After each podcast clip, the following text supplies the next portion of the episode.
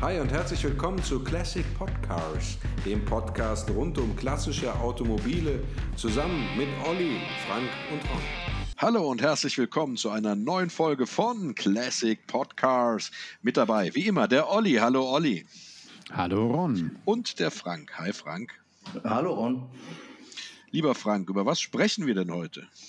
Über so ein richtiges äh, Boss-Fahrzeug, den 7er E32.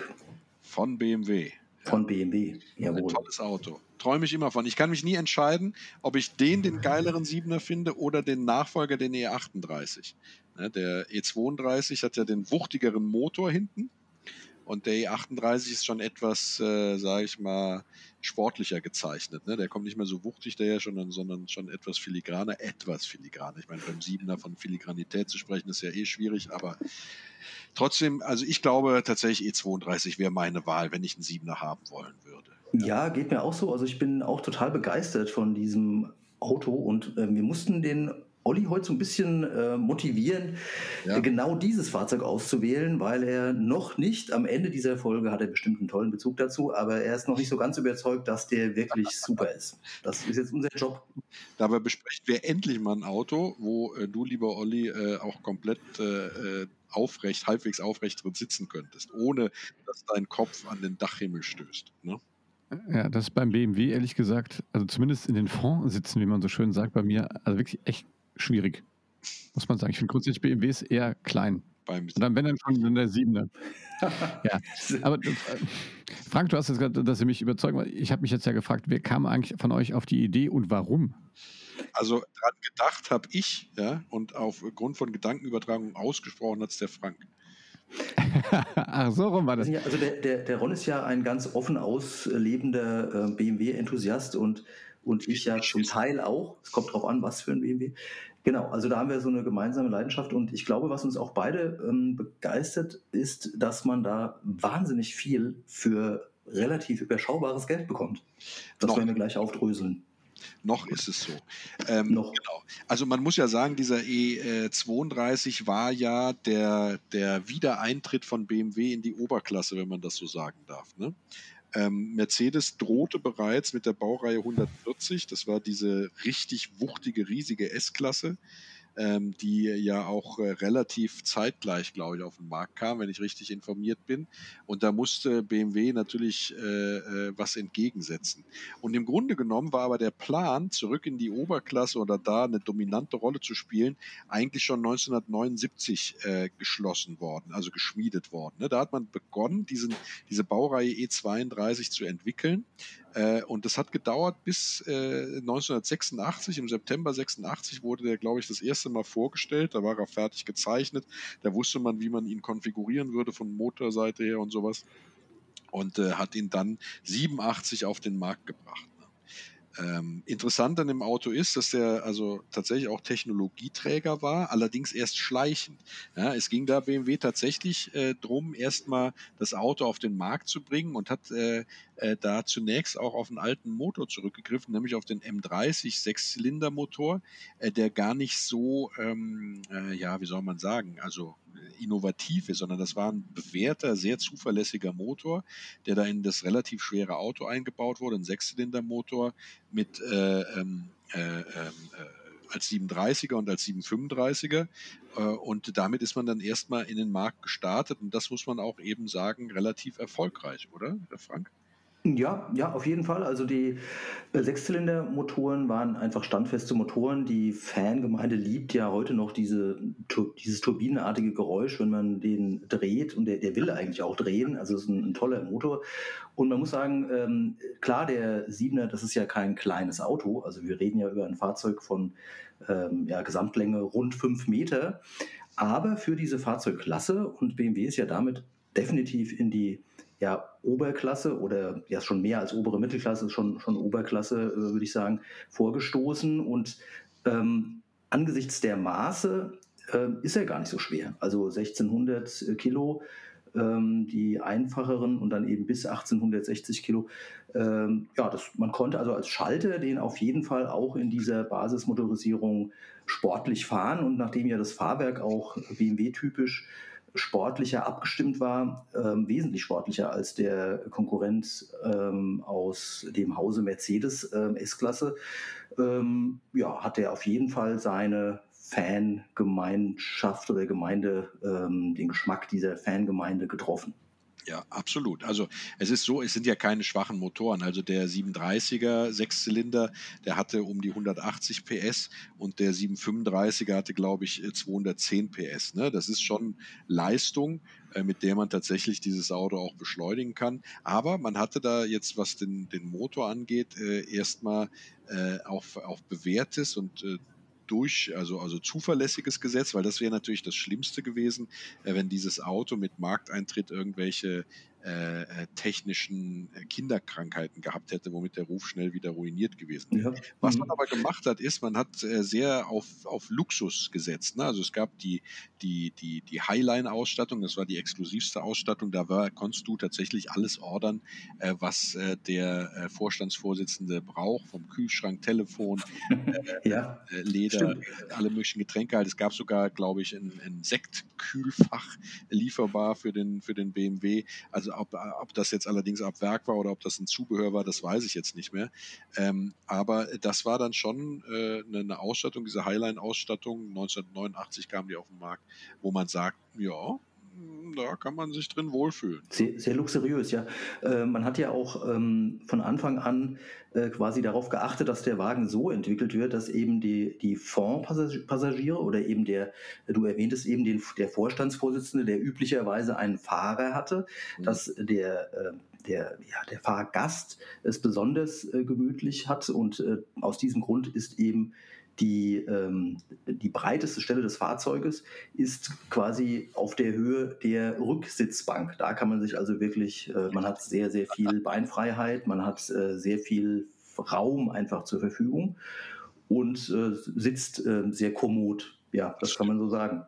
Sehr stolz war man auch auf den unheimlich günstigen oder zu dieser Zeit jedenfalls sehr günstigen CW-Wert, also in den ähm, 80er Jahren dann äh, 0,32 als CW-Wert. Ich glaube, da war ja damals Audi äh, noch einen Tick vorher dran mit dem Audi 100, soweit ich weiß, aber äh, mit 0,30, aber 0,32 war, war ein Top-Wert. Ja. Und ähm, ja, und in, in, viele andere technologischen Errungenschaften wie, wie äh, ABS und ESC und war ja auch äh, brandneu und in diesem Modell eben alles schon zu haben. So sieht's aus. Und vor allem äh, hatte man ja auch äh, die normale Variante in Anführungsstrichen und dann hatte man ja noch die EL-Version, die bot nochmal 14 Zentimeter mehr Beinfreiheit hinten, äh, das heißt die Langversion. Äh, und das war dann natürlich die Version, wo dann äh, der, der äh, ja, weiß ich, wenn der Vorstandsboss normal, Big genau, Boss sitzt der Big Boss, der, der Capo di Tutti Capi, ja, der hatte dann die IL-Version. Übrigens ähm, äh, dann ab 1987 auch als Zwölfzylinder, ne? als 750. Ja, und, und das war auch eine Sensation, weil BMW ja wirklich ein Risiko damit eingegangen ist ähm, und dem Wettbewerber Mercedes äh, um eine Nasenlänge voraus war zu dem Zeitpunkt der Entwicklung und es heißt, ich kann es nicht beschwören, ich war, saß ja damals nicht im Werk äh, des Konkurrenten, aber es heißt, Mercedes hätte aus diesem Grund dann die Entwicklung des eigenen, äh, der eigenen S-Klasse nochmal oder die Überarbeitung nochmal ähm, verändert und, und ein neues Modell sogar zurückgehalten, bis ähm, sie eben technisch da aufgeschlossen hatten und auch, einen Zwölfzylinder anbieten genau. konnten. Also das heißt, wir reden eigentlich über eine Ära, man kann jetzt dazu stehen, wie man will, aber wir reden über eine Ära des Hochrüstens äh, innerhalb der Automobilbranche.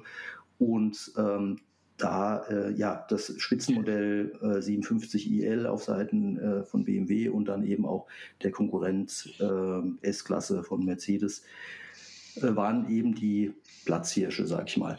Naja, es ging ja um nichts äh, Geringeres als um die Vorherrschaft äh, in, der, in, ja. äh, in, der Oberklasse. Und äh, der mhm. 140er, also die Baureihe 140, die war zwar angekündigt, der, der W140 oder dann eben auch der V140, aber äh, die kamen erst 91 auf den Markt. Ne? Und da hatte BMW natürlich äh, ja, vier Jahre Zeit, äh, sozusagen äh, diesen, dieses Marktsegment, diese, diesen, dieses Marktsegment ähm, äh, zu bespielen und hat natürlich auch sehr viele Fans gefunden. Und äh, es war tatsächlich auch so, als dann die S-Klasse dieser 140er rauskam, äh, äh, hat man davon gesprochen, dass der absolut designmäßig misslungen war, weil er einfach viel zu kantig, viel zu groß war. Und das hat auch dann nochmal dem, dem der Baureihe E32 nochmal einen weiteren Boost verliehen und konnte sich dann da festsetzen.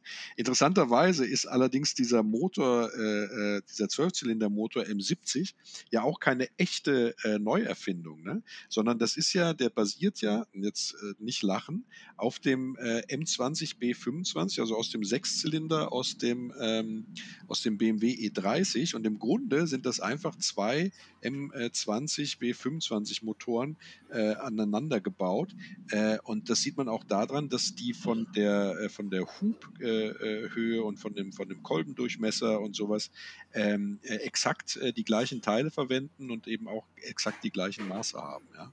Ähm, also wo, wo gibt es denn, sowas, denn sowas, Ron, dass man zwei E30 zum äh, Preis von einem bekommt? das ist ja großartig. Allein das spricht ja schon für den äh, E32. Ja, allerdings ist das natürlich ein riesen Kuh gelungen, weil man hat halt diese Entwicklungskosten für einen Zwölfzylindermotor sehr gering gehalten. Gespart, ja. Man konnte mhm. auf Großserie zurückgreifen, also auf eine bewährte Großserie. Der M20 B25 Motor war ja auch ein, ein zuverlässiger Motor, der auch seit Jahren schon äh, ähm, produziert. Ne, wurde er gar nicht. Stimmt, der kam ja 87 auf den Markt, der wurde noch gar nicht so lange produziert. Äh, nichtsdestotrotz konnte man eben äh, Synergieeffekte in der Serienfabrikation äh, nutzen und äh, es war der erste Zwölfzylinder, den man äh, als äh, Privatkunde sozusagen im Autohaus bestellen könnte nach dem Krieg. Ja?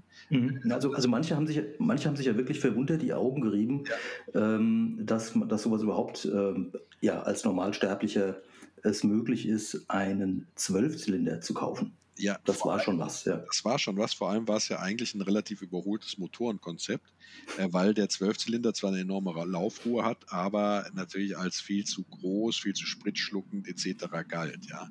Und vor allem das Witzige, die witzigste Anekdote an der ganzen Sache ist ja, als dann Mercedes den Zwölfzylinder nachschob im 140er, ja, äh, hat BMW gesagt, ja, äh, Moment, äh, wir sind ja immer noch im Wettrüsten, wir bauen jetzt mal einen 16-Zylinder. Und dann gab es unter dem, unter dem Codename Goldfisch wurde ein, äh, ein, ein, ein 16-zylindriger Motor gebaut, der auch auf dem M20 B25 gefußt hat. Also man hat dann äh, sozusagen nochmal zwei Drittel Motor dran geflanscht äh, und hat das in eine 735 äh, i-Karosse eingebaut äh, vom E32 und hatte dann einen 16-Zylinder 7er, ja, der natürlich ja. mhm. aufgrund der Schwere des Motors ähm, jetzt nicht unbedingt äh, das Gelbe vom Ei war aber es gab ihn äh, mit, mit, äh, mit wahnwitzigen ähm, äh, äh Daten auch, also äh, Leistungsdaten, äh, Newtonmeter und PS, also über 400 PS, wenn ich das richtig in Erinnerung habe. Ja, der Zwölfzylinder hatte ja schon 300 PS. und aber großen Problem bei der Kühlung, also der Kühler saß dann sozusagen im Kofferraum hatte so Lufthutzen an den hinteren äh, Kotflügelaussparungen, ähm, mhm. äh, das Versuchsfahrzeug, weil einfach der Motorraum vorne durch diesen 16-Zylinder voll war. ja, also, also Stadtverkehr, Stadtverkehr kommt da nicht so gut, ist klar. Dann hat man sich aber getroffen, hat ja. Okay, Kinder, wohin soll es führen? Haben sich Mercedes, ja. BMW dann tief in die Augen geschaut, haben gesagt, okay, der Zwölfzylinder, wir belassen es dabei. Äh, das Wettrüsten äh, äh, erklären wir inoffiziell für beendet äh, und äh, konzentrieren uns jetzt einfach darauf, äh, einfach wieder für den Kunden gute Autos zu bauen und nicht hier einen Kleinkrieg zu führen. Ne? Und so kam der 16-Zylinder dann auch nie auf den Markt, ähm, weil man dann tatsächlich auch entdeckt hat, dass der Kunde viel eher einen Achtzylinder nachfragen würde und man einen Achtzylinder auch fast mit den identischen Leistungsdaten einbauen konnte, die der 12 Zwölfzylinder hatte und damit aber natürlich auch äh, wesentlich wartungsärmer und günstiger produzieren kann. Ne? Und das Auto damit interessant für den Kunden war. Das heißt also, der 47i, der dann kam mit dem Achtzylindermotor, ähm, M60 äh, V8, äh, der hatte äh, äh nur 10 kW weniger äh, als der 12-Zylinder. Das heißt, der 12-Zylinder hatte 299, also knapp 300 PS und der V8 hatte dann 285 PS und hatte einen leichteren Motor, so dass er von den Fahr- und Leistungsdaten nahezu identisch war mit dem 12-Zylinder, nur halt eine etwas geringere Laufruhe hatte. Ne, die der Zwölfzylinder hatte. Das war mein Exkurs. Ich konnte gar nicht anders, weil ich den Zwölfzylinder wirklich geil finde, er mir aber zu teuer wäre, ihn äh, zu unterhalten. Ne? Wenn ich ihn, du kriegst sie relativ günstig, weil sie so hohe Wartungskosten haben, also Inspektionen, Inspektionskosten aber ich muss. Ja, also ist insofern dann ein Tipp, wenn man Fan ist, weil das ist ja jetzt auch gerade das Interessante an den Baujahren, über die wir sprechen, dass die eben jetzt in diesem H-zulassungsfähigen Alter sind oder in dieses ähm, Alter vorrücken und dann ist ja eine Pauschalbesteuerung ähm, als H zugelassenes historisches Fahrzeug möglich. Ansonsten bin ich äh, auch der Meinung, ähm, für einen ähm, als Alltagsfahrzeug natürlich von den laufenden Kosten viel zu teuer. Man sieht ja auch an den verkauften, also es wurden schon etliche Zwölfzylinder verkauft, aber Absolut. natürlich gibt es mehr Sechszylinder und, und Achtzylinder. Die Amerikaner, ähm, der wichtigste Exportmarkt, haben ja auch die 47er sehr gerne gekauft. Ja.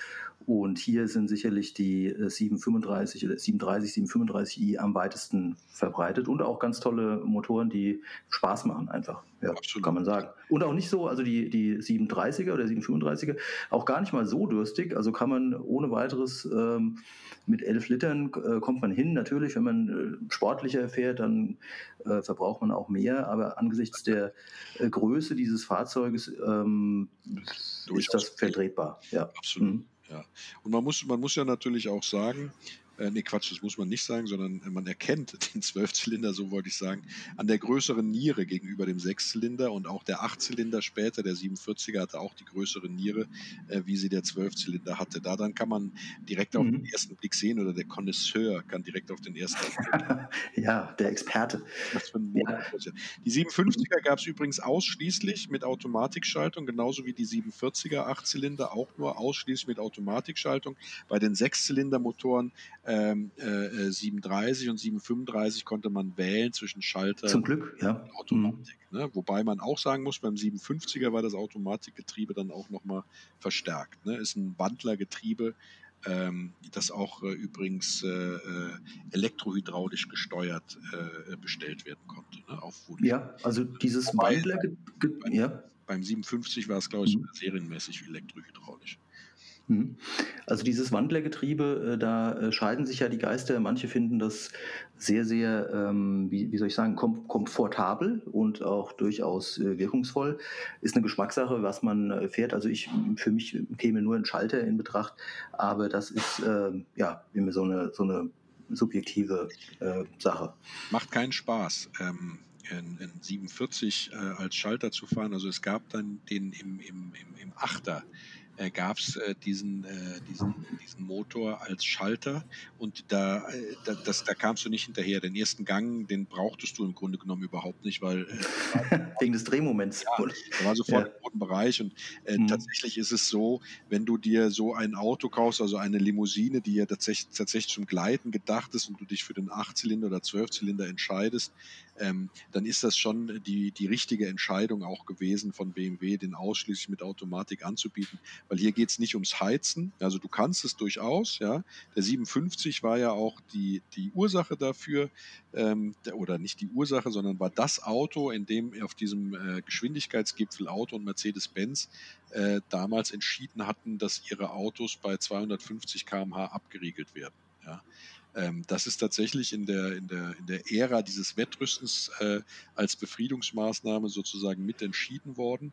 Ähm, und äh, also 1989 muss das gewesen sein, äh, hat man sich entschieden, also Audi und Mercedes und BMW, die bis heute gültige Abregelung bei 250. Ja, ist ja auch wirklich äh, absolut sinnvoll gewesen. Natürlich wären die äh, Motoren auch oder hätten die Motoren diese Fahrzeuge auch äh, noch schneller ähm, ja, nach vorne ja. bewegt, das wäre kein Problem gewesen. Äh, das Ding ist einfach nur das, wenn, äh, das ist ja statistisch äh, längst erwiesen, ähm, dass ähm, Unfälle dann passieren, wenn die Unterschiede der gefahrenen Geschwindigkeiten einfach zu groß werden. Und das ist ja ähm, immer wieder auch zu beobachten. Und insofern finde ich die Entscheidung nachvollziehbar. Und es geht ja auch gar nicht darum, hier irgendwas äh, oben rauszukitzeln, sondern ähm, bei dieser Fahrzeuggattung geht es wirklich um Komfort und das, das bietet der in Hülle und Fülle. Du hattest vorhin schon äh, das Thema Synergien angesprochen. Was ich auch ganz spannend finde, ist, dass die,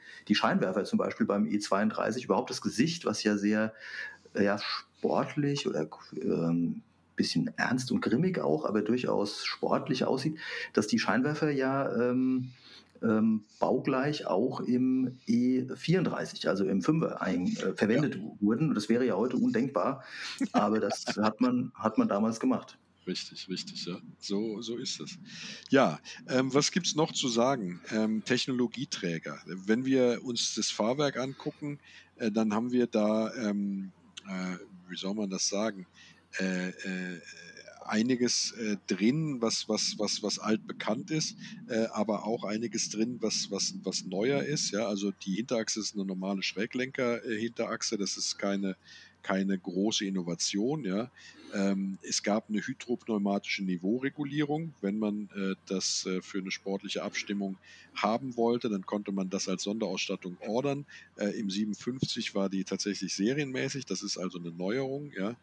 Ähm, äh, es gab äh, ansonsten als neue Technologien das Anti-Blockiersystem, ja, das du, das du äh, mhm. in dem Auto hattest. und und das ist halt das Neue. Du hattest Anti-Schlupfregelung und Motorschleppmomentregelung ähm, äh, äh, jetzt äh, verfügbar in den Autos. Äh, das war äh, sehr, serienmäßig äh, mit drin. Das bedeutet also, Anti-Schlupfregelung ist klar. Wenn du Vollgas oder zu viel Gas gibst, dass dann nicht sofort die Hinterräder durchdrehen. das kommt dir vor allem entgegen auf, sage ich mal, unbefestigten Untergrund oder eben bei, bei Schnee. Ja, rutschig, nass, Schnee, ja, genau. Genau, mhm. genau. Und Anti-Schlupfregelung, Quatsch, Motor-Schleppmomentregelung ist genau das Gegenteil.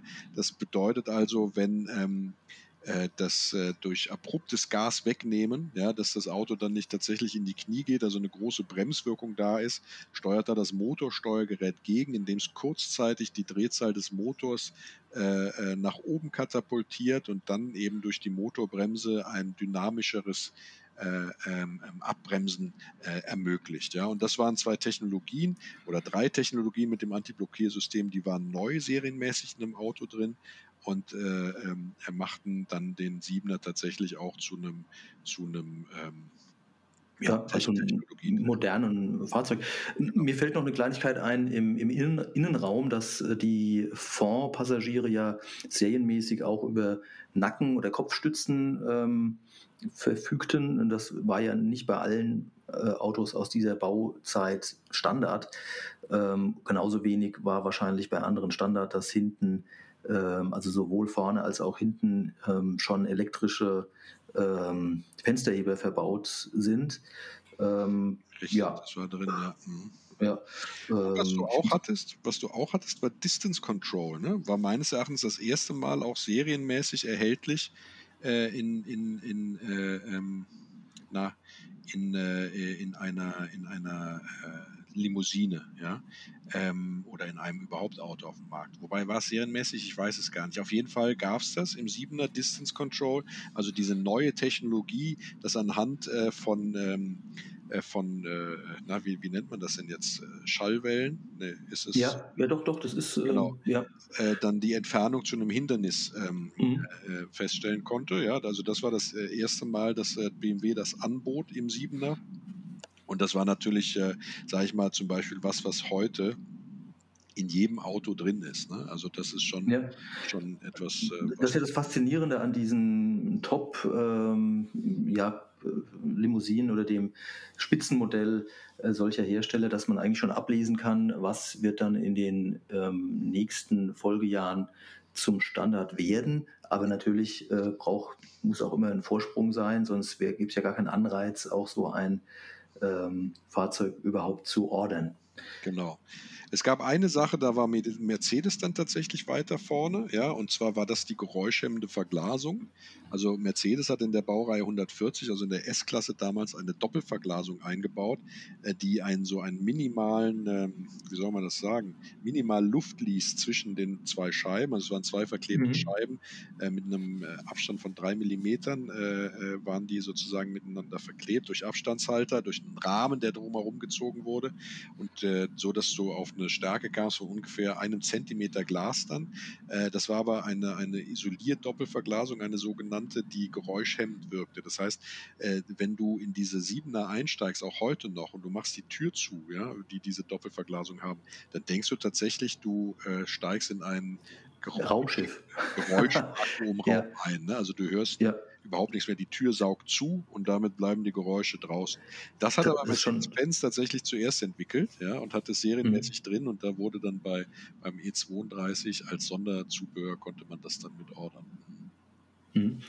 Finde ich ganz faszinierend. Habe ich auch einmal schon ähm, hier die Gelegenheit gehabt, äh, bei einem Nachbarn, ein Enthusiast, der in der Bodenseeregion lebt, ähm, der hat so ein Modell eben mit dieser Doppelverglasung. Das ist wirklich ein, ein erheblicher Unterschied. Also ich, manche unserer Zuhörer, also heute kann man das ja auch bei äh, anderen Fahrzeugen bestellen, aber das war auf jeden Fall eine ähm, eine, eine tolle Innovation, das muss man sagen, ja.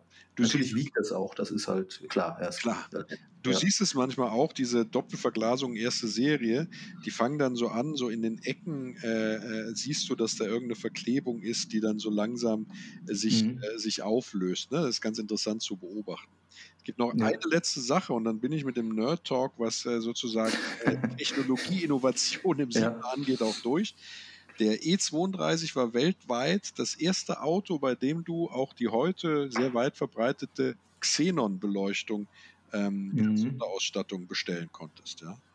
Äh, In diesen besagten wunderschönen runden Scheinwerfern. ja, ja. genau. Ja. Ja, als kleines Zwischenfazit. Olli, haben wir dich schon ein bisschen neugierig gemacht auf äh, weitere, ähm, zum Beispiel Lederausstattung kommt noch und äh, äh, bist du schon, hast du schon Blut geleckt? Möchtest du jetzt einen Siebener mal haben? also, ja, mach mal weiter. ja. es gab zum Beispiel eine ganz tolle braune, äh, braun Metallic als Sonderlackierung mit, mit rötlichem Leder. Also sieht fantastisch aus. Wirklich. Ja, darf, darf, ich vielleicht schon mal, ja. auch bevor wir jetzt mal vielleicht mhm. früher als sonst mal kurz ein bisschen Trivia einstreuen? Ja, klar. Apropos, äh, ja, wisst ihr, wer äh, einen äh, E32 gestaltet hat und auch genutzt hat? Der ähm, hat sich auch immer chauffieren lassen, saß aber nicht hinten, sondern vorne rechts. Mhm. Wer war das? Wisst ihr das? Ähm, Großhammer? nein, nein, Derek, nein, der, der, kommt später. Ja, ähm, nein, das okay. ist Karl Lagerfeld. Ah, Karl Lagerfeld. und Karl Lagerfeld hat ja. einen, äh, hat einen sozusagen selber gestaltet und äh, oder, oder designt halt. Und der war wirklich obendrauf, also wirklich von der Außenlackierung obendrauf so silbergrau und an der Seite so fast so ganz dunkel Anthrazit. Aber mhm. also wirklich so, dass das Dach, der Kofferraumdeckel und die Motorhaube. Mhm. Und er hat aber innen drin ähm, alles dann so vor dem Faxgerät drin. Äh, und ähm, er saß immer vorne rechts und dann hat er extra ein Fach für für seine Kamera und seine Stifte und äh, konnte von dort direkt ein Faxgerät bedienen. Fantastisch. So, das finde ich mal interessante Trivia. Super. Das ist mal interessante Trivia. Ja, ne? Und wirklich. alles war eigentlich mit, mit irgendwie Wallknapper äh, belegt. Selbst der Kofferraum hinten drin war in, mit Leder mhm. äh, bezogen. Also das war wirklich sehr luxuriös. Ja.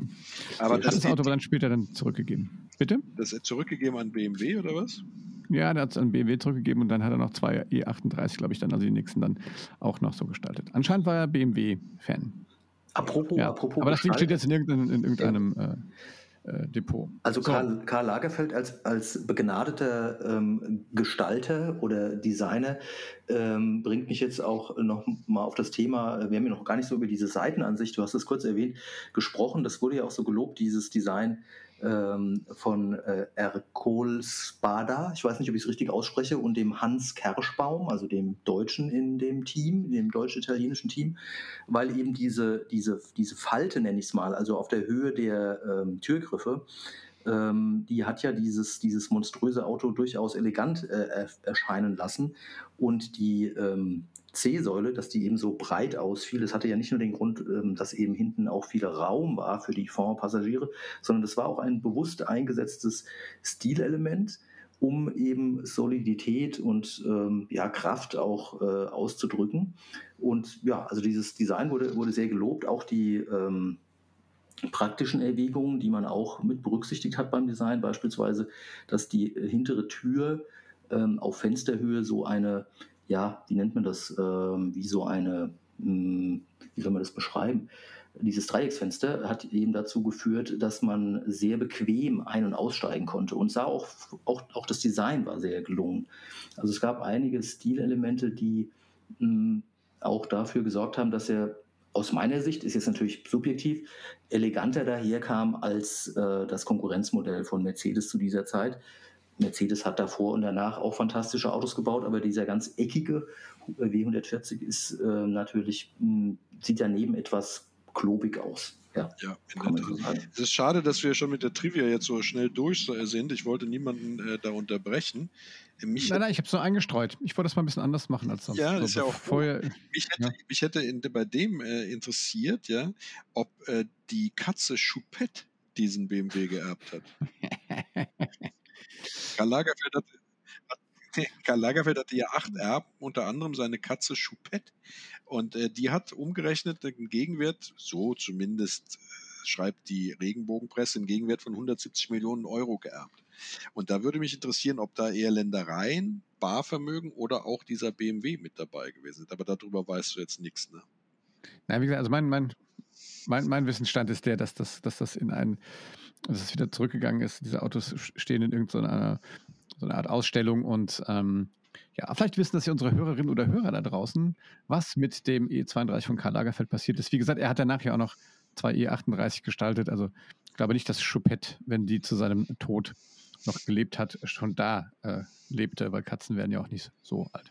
Ja, vielleicht Choupette schon. Ich meine, es war immer die Lagerfeldskatze. Ne? Aber schreibt uns gerne, schreibt uns, schreibt uns gerne eine Mail äh, an nette Menschen at classicpodcars.de, ähm, wenn ihr, sag ich mal, äh, Haute Couture begeistert seid und mehr Informationen habt über den E32 von Karl Lagerfeld oder darüber, ob die Katze Choupette ihn tatsächlich geerbt hat, schreibt an nette Menschen at classicpodcars.de.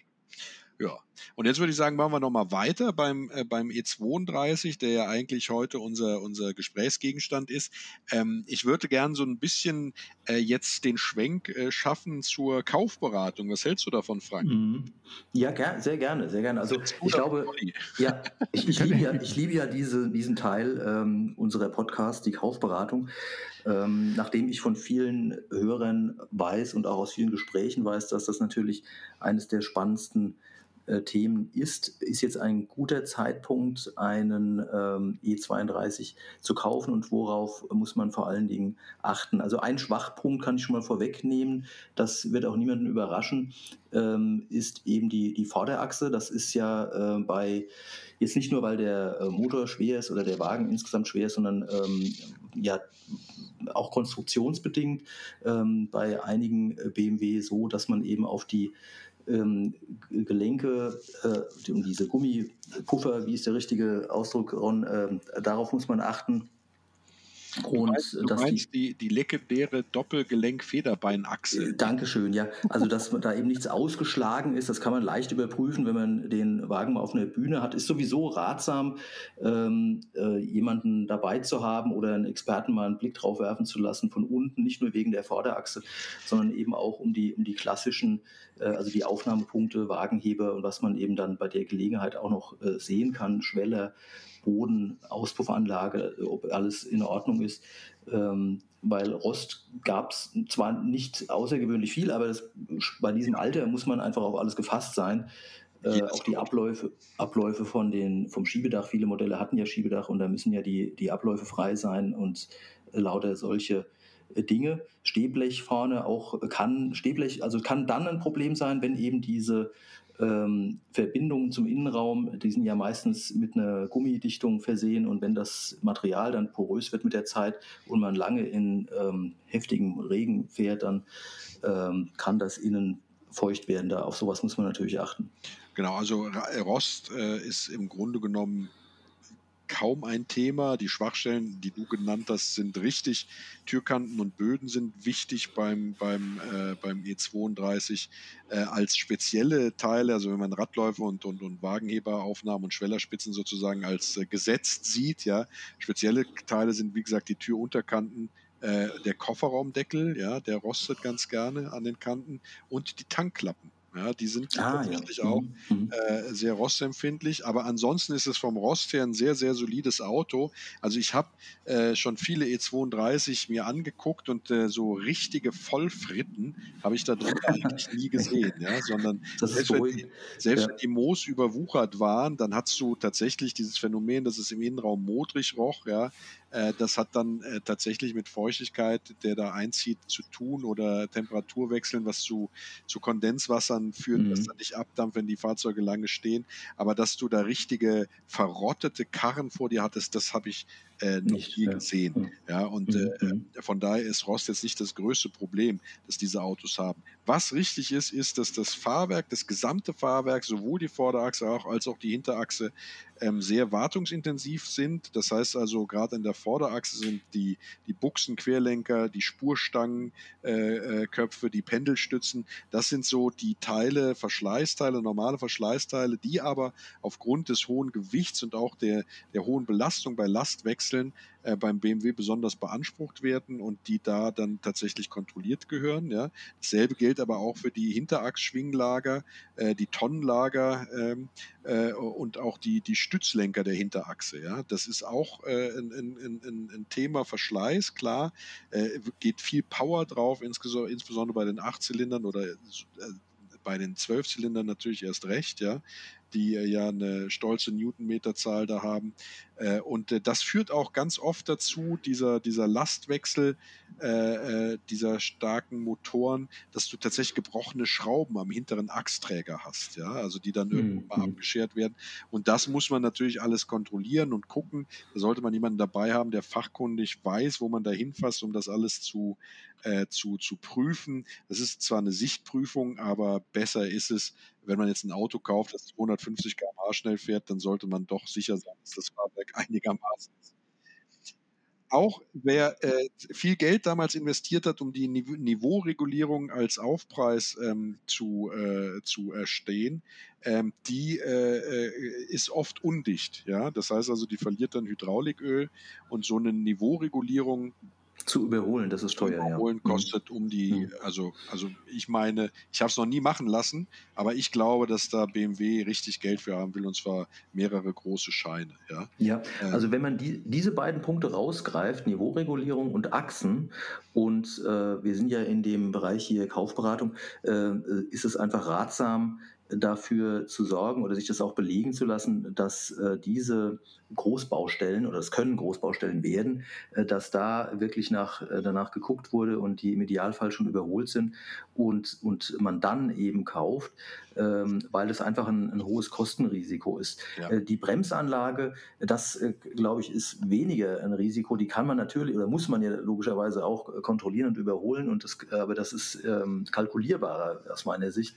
Genau. Ähm, wenn, wenn man sich jetzt ähm, verschiedene Modelle, wenn man sich wirklich mit dem Kauf äh, mit dem Gedankenspiel einen zu kaufen, sollte man eher darauf achten, dass die Achsen in Ordnung sind, Achsträger und äh, Niveauregulierung. Es gibt natürlich auch noch andere Baustellen tatsächlich bei dem Auto. Ne? Also es gibt, äh, es gibt ja den Sechszylindermotor, die äh, V8-Motoren und dann die V12-Motoren. Alle haben ihre individuellen, ähm, äh, äh sage ich mal, Baustellen. So ist es bei dem Sechszylinder sehr oft so, dass die Ventilschaftdichtungen verschlissen sind. Ja? Das heißt also, der verbraucht Öl. Ja, das heißt, das, das erkennst du daran, dass wenn du einen Lastwechsel machst, ja, also beispielsweise mhm. du hältst den konstant bei 4000 Umdrehungen dann einfach mal und nimmst dann abrupt das Gas weg und gibst dann danach so einen Gasschub. Ja, äh, wenn es dann, dann, dann Ölrauch, ja. Mhm. Ölrauch rauskommt, dann weißt mhm. du, er verbrennt Öl. Das sind dann entweder die Ventilschaftdichtung oder schlimmer wäre noch dann natürlich Zylinderkopfdichtung, ähm, was beim Sechszylinder tatsächlich auch vorkommt, weil der Zylinderkopf da zur Überhitzung geneigt hat und das kann eben dann dazu führen, dass da die Dichtung äh, durchgart. Ne? Ähm, was mhm. man auch mhm. hat, bei allen früheren äh, BMW-Motoren eingelaufene Nocke, Nockenwellen, ja, äh, bei den Sechszylindermotoren sehr beliebt auch Kipphebelbrüche. Ja? Und äh, du hast äh, es auch oft zu tun mit Wasserverlust, was entweder mit einer defekten Wasserpumpe oder einer undichten Wasserpumpe zu tun hat, oder dass die Anschlüsse in diesem gesamten äh, Kühlmittelsystem sozusagen verkalkt und aufgequollen sind. Ja? Und äh, das sind so die Hauptbaustellen bei den Sechszylindermotoren, äh, die aber ansonsten, sage ich mal, wenn sie normal in der Wartung waren, äh, relativ langlebig sind. Die V8-Motoren. Ja, mhm. ja, ich, ich wollte bloß noch ergänzen, äh, Ron, äh, alles, alles äh, klar äh, oder alles richtig, äh, dass ähm, das Positive wiederum ist, ähm, meistens sind die Siebener, äh, waren die einfach in ähm, guten Händen und sind dann auch wirklich Scheckheft und Werkstatt gepflegt und sind aus meiner Erfahrung jedenfalls nicht so verheizt. Also bei den Fünfern hat man eher das Problem, dass die von sehr ambitionierten Fahrern äh, jahrelang bewegt wurden. Und bei den Siebenern kann man wirklich mehr Glück haben. Das fasziniert mich, glaube ich, auch so an dem äh, Modell äh, speziell. Also nicht nur, weil ich die Optik mag und auch das äh, entspannte Fahren, sondern ähm, ja, in der Regel hat man da gute Chancen, ein, ein wirklich gepflegtes äh, Schätzchen zu erstehen. Das äh, finde ich ganz gut. Aber ich wollte dich jetzt nicht abbringen, weil du gerade äh, noch den Achtzylinder ähm, abfrühstücken wolltest. Ja, da würde ich gerne gleich noch was zu sagen, was du gerade gesagt hast. Das äh, mhm. würde ich nämlich äh, nur zum Teil unterschreiben. Ich wollte okay. die V8-Motoren, ähm, die leiden am, am, meisten darunter, die haben eine, eine Ölpumpenverschraubung und die geht oft locker. Und dann funktioniert die Ölpumpe nicht mehr so, wie sie richtig soll und das führt dann zu Motordefekten. Das ist der größte Schwachpunkt der V8-Motoren. Äh, ansonsten äh, neigen die zu hohem Verschleiß sozusagen, weil sie tatsächlich auch sehr drehfreudig gefahren werden, weil der Motor sich dafür anbietet. Und die schwitzen auch sehr stark. Ne? Also sowohl äh, an den Zylinderkopf, am Ventildeckel, äh, die Simmerringe der Nockenwelle und Kurbelwellen, die sind äh, oft, äh, sage ich mal, nicht mehr so, dass sie richtig dicht sind. Da sollte man drauf achten, genauso wie auf die Wasserpumpe. Die äh, macht gern mal die Krätsche bei den, bei den Achtzylindern. Ähm, das heißt, bei den Achtzylindern hast du es hauptsächlich mit Verschleiß in den Pumpen und Lager- und Simmering-Regionen zu tun, ja. Wobei beim V12 weiß ich überhaupt nicht, wo ich anfangen und aufhören soll. Deswegen sind diese V12-Motoren auch so günstig, die, die E32 mit V12, weil so ein Auto zu warten, ja, in die Inspektion zu bringen, da ist die Inspektion direkt doppelt so teuer, weil du ja im Grunde genommen zwei Sechszylinder warten musst, ja, äh, da vorne. Ist eine, eine, eine Lebensaufgabe. ja, das ist, das ist eine Lebensaufgabe. Und da hast du, hast du ähm, äh, äh, es ist tatsächlich mit, mit sehr vielen Dingen zu tun. Verschlissene Motorlager, verschlissene Einspritzventile können da durchaus äh, ähm, äh, sein. Ölverlust aus den verschiedensten Gründen, meistens aufgrund einer defekten Zylinderkopfdichtung an den hinteren Zylindern, weil die thermisch sehr anfällig waren.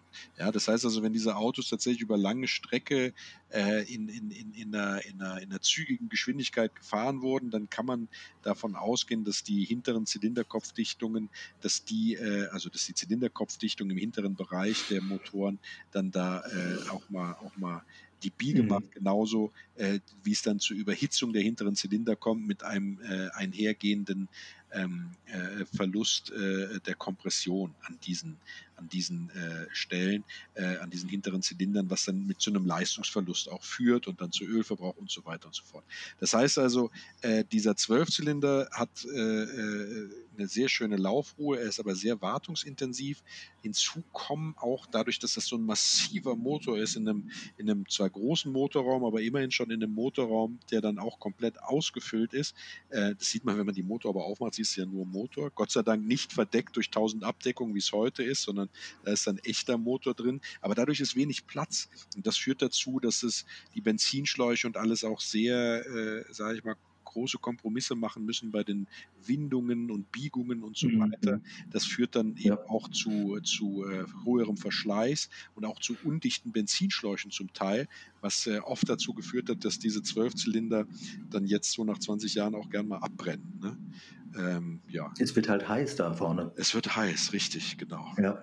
So, das sind die, die Motoren. Das heißt also, V12, V8 Motoren natürlich wartungsintensiver als die, ähm, als die ähm, M30 Motoren, äh, die Sechszylinder, aber dafür machen sie natürlich auch mehr Spaß.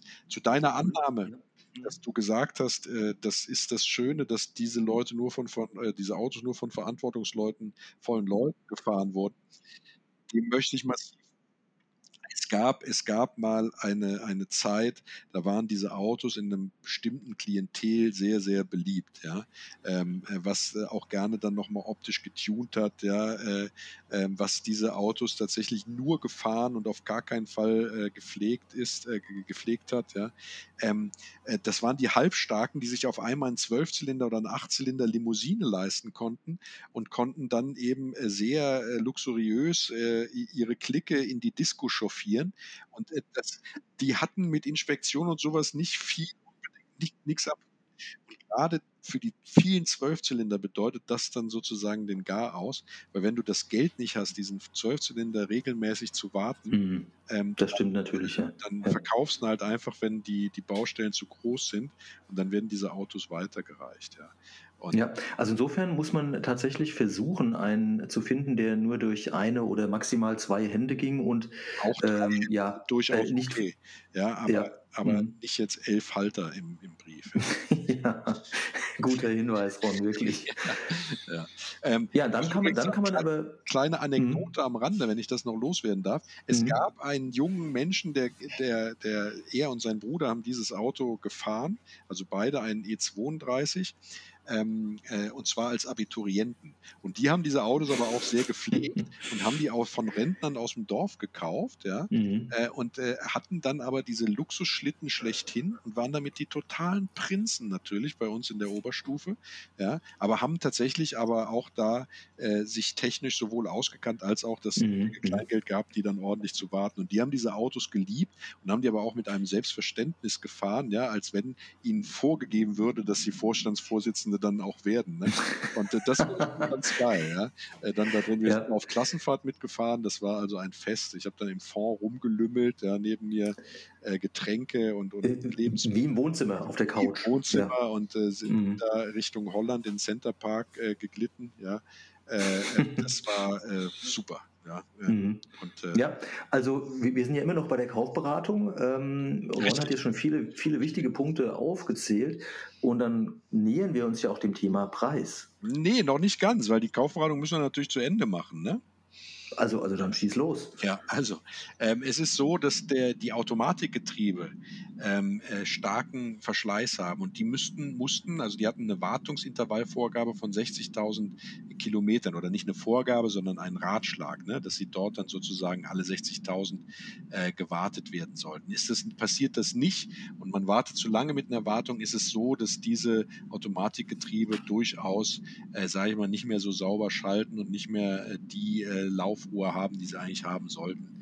Äh, das Ganze äh, geht einher mit Ölverlust, ja, und auch äh, bei, man, man, man sollte generell darauf achten, dass also diese, diese, die, die Mittellager und Gelenkwellen und also die ganzen Gelenke, Gleichlaufgelenke hat er, glaube ich, noch, ähm, dass die nicht ausgeschlagen sind und sauber laufen. Und beim Fahrwerk muss man auch noch dazu sagen, was hier auch noch tatsächlich ausschlägt, ist das Lenkgetriebe. Da muss man halt natürlich gucken, das kann man ja selber prüfen, hat das Lenkrad, bevor es sozusagen anschlägt, Spiel und wie groß ist das Spiel.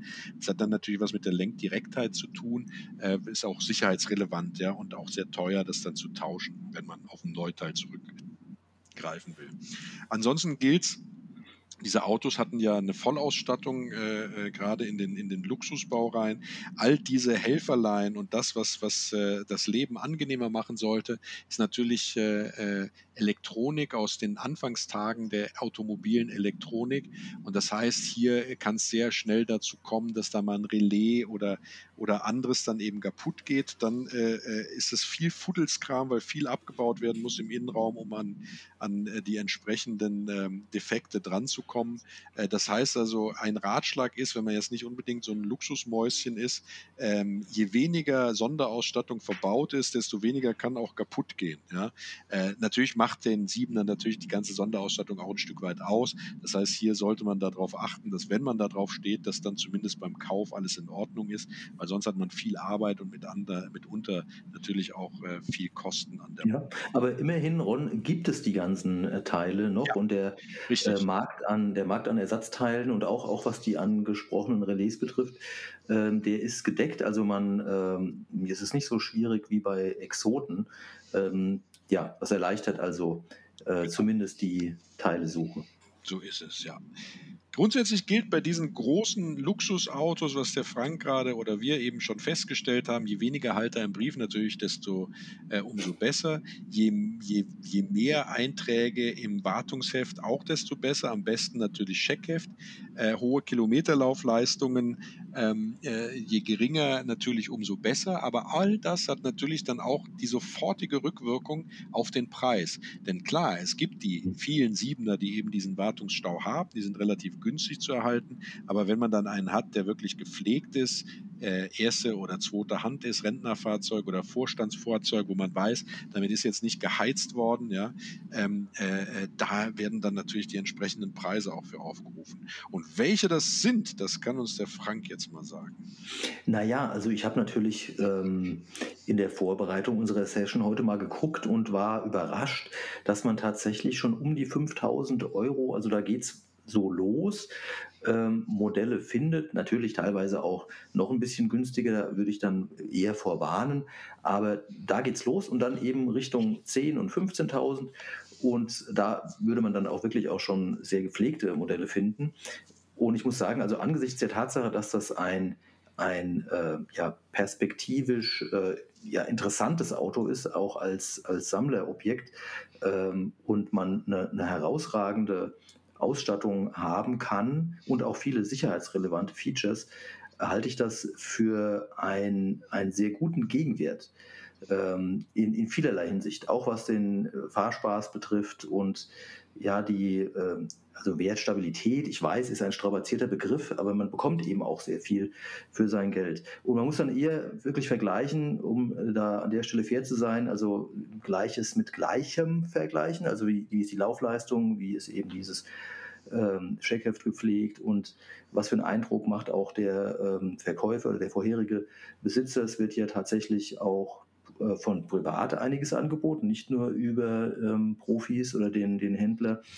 Und ja, also insofern denke ich, das ist ein, eine faire Preisrange. Nach, nach oben ist es ja immer offen, dass bei ganz seltenen Modellen oder wenn wir jetzt über das Karl Lagerfeld äh, äh Modell spre ja. sprechen, ähm, das jetzt wahrscheinlich, ähm, keine Ahnung, ich weiß gar nicht, wo es momentan, wo, wo ist dieses Fahrzeug im Moment? Weiß das jemand?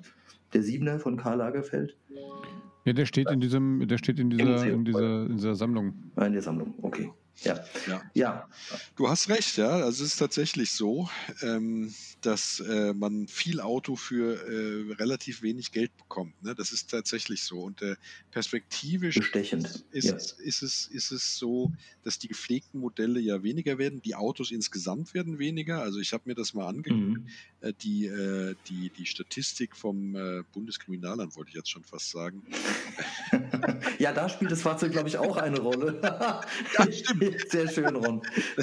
Vom Kraftfahrtbundesamt meine ich natürlich. Ja. Da war es mhm. ja tatsächlich so, ja, dass du äh, 2005, ja, hattest du noch mhm. also über alle Motorvarianten drüber hinweg, ja, äh, rund 42.000 Fahrzeuge und 2020 mhm. sind es über alle Motorvarianten hinweg nur noch äh, rund 4.200 Fahrzeuge. Ja. Das mhm. heißt also, du hast äh, in, in, in 15 Jahren hat sich äh, ähm, das, äh, das Ganze äh, so verringert, dass du auf einem Endbestand bist von 10 Prozent von dem, was vor 15 Jahren sozusagen noch auf dem Markt war. Und das hat ja. damit zu tun, dass dann natürlich sehr, sehr viel einfach über die Wupper gegangen ist. Es gab auch die Abwrackprämie, ja, die war 2008, richtig? Die 9, glaube ich, 2009. Aber kann sein, dass es 2008 äh, kommuniziert ja. und beworben wurde. Da ja. ist tatsächlich ja. die mhm. größte Delle. Ja? Also mhm. da äh, wurde der Bestand um 37 Prozent zum Vorjahr verringert. Ja? Da könnte ich immer noch äh, die Bundesregierung für schütteln, ja? dass die dafür gesorgt hat, dass so viele schöne Autos über die Wupper gegangen sind. Aber okay, ich darf mich nicht aufregen. Da schmerzt unser Sammlerherz. Ja, da schmerzt unser Sammlerherz. Ähm, aber ähm, man sieht daran, es werden immer noch weniger. Ja? Zurzeit ungefähr 5 Prozent pro Jahr weniger Siebener. Ähm, und das deutet an, dass eine Verknappung da ist und das deutet auch an, dass dieses Auto langsam selten wird. Bei, sage ich mal, großen Verkaufsportalen im Internet hat man auch, also da, wo ich jetzt recherchiert habe, gab es also nicht zehn Seiten, sondern gerade mal zwei. Ja? Äh, und äh, äh, da ist es tatsächlich so, wer jetzt ein, also auf der Suche ist, äh, der sollte schnellstmöglich zuschlagen, wenn er ein gutes äh, Exemplar sieht, weil ich sehe es nicht unbedingt so, dass die ähm, günstig bleiben. Ja, mhm. das, ja, das geht mir auch so, ja. Da sind, da sind wir äh, ganz einer Meinung. Das ja. ist äh, Wahnsinn erschreckend und wir sind. Interessant ja. ist aber auch, was du eben gesagt hast, ja, äh, Privatanbieter. Es sind sogar im, also überwiegend Privatanbieter, die diese E32 anbieten. Und mhm. ich glaube, das hat einfach damit zu tun, dass die Händler hier keine Garantieleistungen geben wollen. Ja? ja. Und dass deswegen ja. die Autos maßgeblich privat angeboten werden, weil mhm. Händler, äh, die in Deutschland verkaufen, nicht für den Export sozusagen äh, kaufen, äh, diese Autos hier gar nicht anbieten wollen. Ne? Das leuchtet ein, ja. Mhm. Aber ein mhm. tolles Auto. Wie sieht's aus, Olli? Du bist ja auch sowas wie ein Vorstandsvorsitzender oder nee, Boss. Du bist ja, ja, ja. Du bist ja also wenn der, wenn der Ron fährt und ich vorne rechts sitzen darf und für das Faxgerät oder vielleicht noch das C-Netz-Telefon, was bestimmt noch in der, in der Mittelkonsole schlummert. Ja. Ja. Äh, reanimieren. Ja, 80er Jahre Gimmicks für, für Olli. Ja. Müssen wir für Olli sowas einbauen. Ja, wie gesagt, also ganz Leute, ich glaube euch, dass das ein gutes Auto ist. Äh, ich, ich finde es halt, es fehlt halt echt. Mir fehlt halt da so der, der Charme. Ich weiß nicht. Und die Klappscheinwerfer. Wobei es gibt ein paar schöne BMW mit Klappscheinwerfern, da will ich ja jetzt gar nicht. Mhm. Ähm, Kommen wir noch zu. Ja, es ist bestimmt grundsolide und tolle Leistungen und so weiter, aber mich, mich, mich fixt es jetzt nicht so an, aber das haben wir schon öfter gehabt äh, mit, ja. mit den BMWs. Ähm, dafür sind ja Ron und ich da. Ja. Äh, genau, dafür seid ihr da. Also, wer sich so ein Auto kaufen will, der soll das tun. Ich meine, das Auto war ja nicht nur, und jetzt komme ich noch zu meinem Trivia-Abschluss, mhm. ja, ähm, war ja nicht nur aber ich kann das nicht so stehen lassen, bevor du jetzt, ja, was ja auch wichtig ist und worauf ich mich immer sehr freue. Aber du bist ja mit negativen Gefühlen gegenüber dem Auto in diesen Podcast gestartet und der Frank und ich haben es noch nicht mehr ein bisschen geschafft, die Skala in Richtung positiv zu drehen. Du bist nach wie vor in tiefer Ablehnung gegenüber dieser wunderbaren Luxuslimousine. Moment mal, in, in tiefer Ablehnung ist was anderes als jetzt nicht begeistert aus dem Fenster springen, wenn jetzt ein, ein, ein BMW 7er vor der Tür stünde. Ja? Wie, wie, wie, in, in, in welcher Range würdest du in welcher Range würdest du denn deine Emotionen gegenüber diesem BMW äh, einordnen? Eher gleichgültig? Auf einer Skala von 1 bis 10 oder was? Nee, eher gleichgültig, leicht positiv oder absolut gleichgültig? Oder eher negativ? ich muss ehrlich sagen, also es ist ja auch nicht negativ, es ist ja wieder ein, ein, ein ähm, wie hast du das vorletzte genannt? Ein Auto für den Connoisseur. Nee, du meinst äh, überwiegend nee, positiv, leicht positiv, gleichgültig, überwiegend negativ. Mit Sammlerpotenzial. Über, über, überwiegend gleichgültig. Also ich würde sagen von 1 bis 10 bei einer 3. Der Uli ist heute richtig böse, Ron. Merkst du das? Nein, ich bin überhaupt nicht böse, ich bin ehrlich. ehrlich, okay. Das gibt's ja gar nicht. Bei einer 3. Ja. ja. Gut, ja. es sei dir. Jetzt aber Trivia. Ja, dein ja. Geschmack ja, war ja im Prinzip merkwürdig, aber jetzt gerne zu Trivia. Ja. Ich freue mich drauf. Was hast du uns zu bieten? Naja, gut, das ist, äh, wie gesagt, es ist äh, dünn, auch da. Ne? Also es ist ein graues Mäuschen, das Auto an sich, ja. Und, äh, und da ist natürlich auch wenig zu Also Lagerfeld war schon fast mein Highlight. Denn, äh, ich fand, das Auto war Dienstwagen von, ja, und möchte es jemand einsprechen von, von Derek? Ja, das doch mal. Stefan, doch mal Stefan, fahr doch mal den Wagen vor. Ja. Ähm, Harry. Harry, fahr doch mal den Wagen vor. Ein, ein aber absolut, Stefan hieß er. Ne? Ein, so, absolut, ja. ein absolut. Stefan Derek. Ein absolut gelungener Marketing-Coup. Ne? Ja. Weil die Folge ja, ja auch noch äh, hieß, wie hieß sie, der letzte Jaguar? Ja, wo der, wo der, wo der glaube ich, eingeführt wurde. Ne? Mhm. Ja, man sagt ja eigentlich, dass es, dass es äh, erstaunlich ist, dass, ähm, ich weiß nicht, was jetzt Derek genau war, irgendein Oberkommissar so ein Auto als Dienstwagen gefahren wäre. War ja schon absurd. Aber Product Placement war ja schon immer sage ich mal, die Stärke von BMW und wenn ich mir nur die, die ganzen James Bond, James Bond Staffeln, aber was selbst in so eine James Bond Staffel, wo, ich glaube, jeder BMW drin vorgekommen ist, ja, hat es der E32 auch nicht geschafft. Ja? Und das nicht ohne Grund. Mit wie ja. viel Abneigung in der Stimme von dieser wunderbaren bayerischen Marke, der Olli da immer spricht. Das, stimmt ja gar nicht. nicht. Das stimmt ja nicht. Ich, ich, erinnere mich sehr schön an den, äh, den wunderbaren, an viele James Bond-Filme mit wunderbaren äh, mit wunderbaren äh, BMWs. Ach so, ja. Gut. Agentinnen und BMWs. Ja. ja. Mhm. ja. Gut. So, ihr Lieben. Ja. Also, ich würde sagen, äh, es gibt bestimmt äh, tolle das BMWs da draußen. Ja, nur, nur, nur Derek war noch und sonst ja. gab es nichts. Also, ich habe echt nichts gefunden. Also, kein Musiker hat das Auto gefahren. Weißt du? Und warum, was Karl Lagerfeld geritten hat, die Kiste zu fahren, ist mir echt ein Rätsel. Die Kiste? Naja, die Kiste. Aber, aber, wahrscheinlich passte das Faxgerät da vorne besser rein. Karl hatte Stil, das erklärt eigentlich alles. Ja, das erklärt tatsächlich vieles. Ja. Choupette, mhm. ich sag nur Choupette, ja, die Katze. Ja. Hm. Die Karre, wie kann man nur, ich dachte, du wärst auf einer soliden 3 gewesen, was deine Zuneigung gegenüber ja. dem Auto, dann spricht man doch nicht von der Karre, sondern. Also bei mir, ich spreche ab 5 von nicht mehr von Karre. was mir, was mir bei Trivia muss ich noch ganz ehrlich sagen, und das ist was, was mir wirklich wehtut, ja. Äh, ja. Ich habe eine Zeit lang mal so eine Phase gehabt, da habe ich äh, im, im, im Zuge der sinnlosen Berieselung äh, von Fernsehinhalten ganz gerne Alarm für Cobra 11 geguckt. Und die haben oh. ja immer diese Massenkarambulagen Menschen, ja, wo die eine mhm. Zeit lang diese ganzen Youngtimer äh, auf Autobahncrashs verheizt haben, ja. Und da war merkwürdig oft immer auch ein E32 dabei, der dann irgendwo dann nochmal langdellert oder sich überschlägt. Ich habe dann auch genau aus dem Grund aufgehört, diese Serie zu gucken. Also ja, grausame Welt. Grausam. Sehe seh ich auch so. Ja, kann man sich nicht angucken. Kann man sich nicht angucken, ja. Das, äh Diese schönen Youngtimer, wie sie alle dahin scheiden. Schrecklich. Ich habe mal mit einem geredet, zur Beruhigung äh, aller, die jetzt zuhören und äh, ähnliche Emotionen haben. Allein aus Kostengründen ist es so, dass die Autos, die da verheizt werden, meistens Vollfritten sind, die dann sozusagen letzten Auftritt da im Fernsehen haben, teilweise sogar mit der Sprühdose überlackiert oder ganz bitter äh, irgendwelche Unfallschäden repariert, was man in der Geschwindigkeit bei einem geschickten Dreh dann eben auch nicht so wahrnimmt. Ne? Aber ja. es ist nicht so, mhm. dass man da zu einem Sammler geht und sagt, ah, ist das dein gepflegter Siebener? Sehr beruhigend, Ron. Vielen Dank für die Info. Ja, das tröstet mich ein bisschen. Ja, sag mal, wäre doch aber noch wenigstens, wäre das doch ein schönes Schicksal für so ein Auto dann, wenn es dann wenigstens so im Fernsehen dann es ist, seine letzten Momente erlebt. es ist niemals ein schönes Schicksal für ein Auto, äh, in einer günstig produzierten Serie grundlos verheizt zu werden. Ja. Aber okay. gut. Wir werden heute keine Freunde mehr, Olli. Ja. Aber ich, es, ich, sei, sei, sei. Ich nehme ich nehm dir das nicht persönlich, Ron. ich auch nicht, Olli, das ist ja das Stück. Ich glaube auch nicht, dass du was dafür kannst. Ich glaube, du bist in, dein, in, deinem, in, deiner Jugend, so in dieser Abi-Phase, was du eben so erzählt hast, da ist da einfach was passiert.